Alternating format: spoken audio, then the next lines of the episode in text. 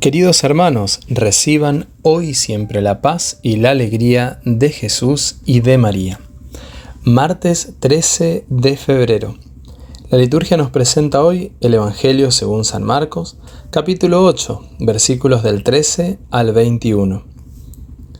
Jesús volvió a embarcarse hacia la otra orilla del lago. Los discípulos se habían olvidado de llevar pan y no tenían más que un pan en la barca. Jesús les hacía esta recomendación.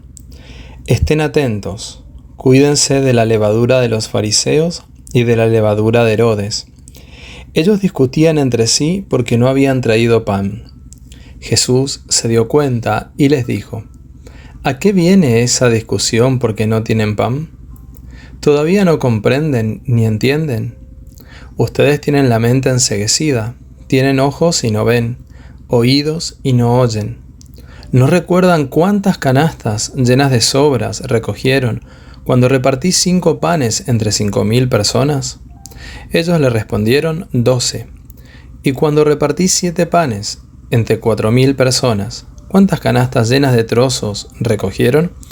Ellos le respondieron siete.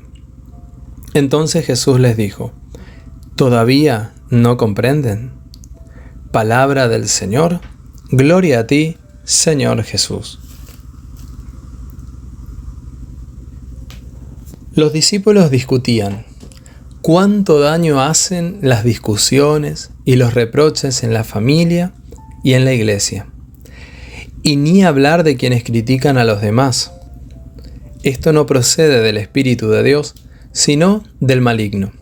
En cambio, el diálogo fraterno, la escucha del otro, la comprensión, y la misericordia son actitudes que sí proceden del Espíritu del Señor. Los discípulos querían eficacia y se reprochaban entre ellos el olvido del pan.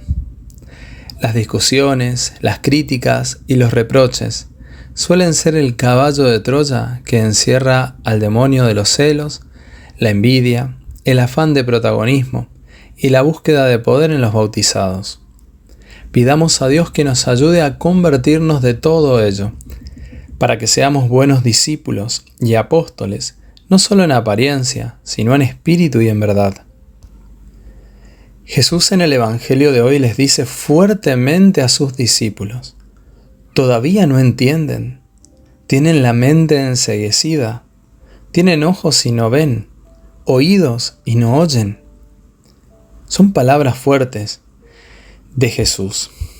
Jesús quiere sacar de sus discípulos toda cerrazón y toda amnesia espiritual. Lo que Jesús les está diciendo a ellos y también nos dice hoy a nosotros es, no se dan cuenta del poder de Dios, no se dan cuenta de las obras que dan testimonio y que glorifican a Dios, no han prestado atención de que no hay nada imposible para Dios, no hay nada imposible para aquel que cree. Pienso que si tuviéramos verdadera fe en Jesús, si lo hiciéramos el Rey y Señor de nuestras vidas, nunca nos faltaría nada. Él siempre estaría con nosotros y multiplicaría las bendiciones que necesitamos y las que necesitan nuestros seres queridos. Pero la clave está en tener una verdadera fe en Jesús y creer que Él todo lo puede, que no hay imposibles para Dios. Basta que tengamos esta fe y que podamos perseverar en confianza en ella.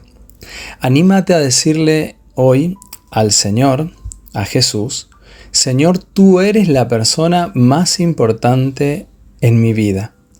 Señor, tú eres la persona más importante en mi corazón. Señor, tú eres la persona más importante en mi familia. Si te tengo a ti, no me falta nada. Hay que tengamos esta convicción de que con Jesús en nuestras vidas y siendo Él el centro y el rey, no hay nada que temer y no hay imposibles para Él. Te invito a que en este momento hagamos juntos una oración. Te invito a que puedas entrar en oración, en contemplación de Jesús como Cristo Rey, Jesús como Rey de Reyes. Decile, Señor, Tú eres el rey, tú eres el rey de mi vida, tú eres el rey de mi corazón. Yo quiero, Señor, que tú vengas a reinar en él. Quiero que reines en mi familia, en mi hogar. Quiero que reines en todos los ambientes donde tú me envías. Amado Dios, tú eres el Rey, el Rey de Reyes. Tú eres el Señor.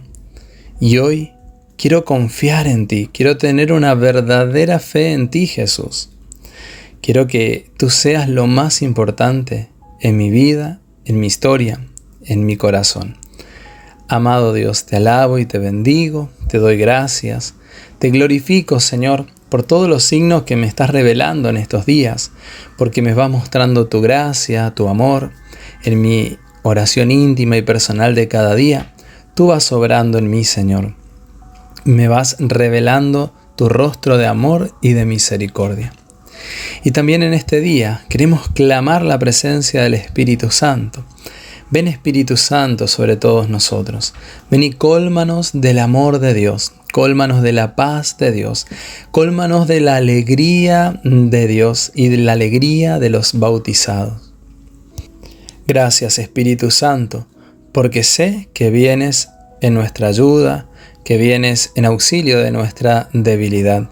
Quédate con nosotros, Espíritu de Dios, y sigue guiándonos en todo momento, en todas las circunstancias, en todas las necesidades que tenemos en, nuestro diario andar, y que a través de tu gracia, de tu presencia y de tu asistencia podamos seguir creciendo espiritualmente, que podamos seguir creciendo como familia, como comunidad que con tu gracia Espíritu Santo superemos toda división, que no caigamos en la crítica, sino que podamos hablar bien de nuestros hermanos e interceder por aquellos que necesitan especialmente de tu gracia y bendición.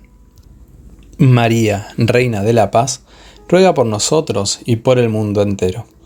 El Señor esté contigo, y la bendición de Dios Todopoderoso, del Padre, del Hijo y del Espíritu Santo descienda sobre ti y te acompañe siempre. Amén.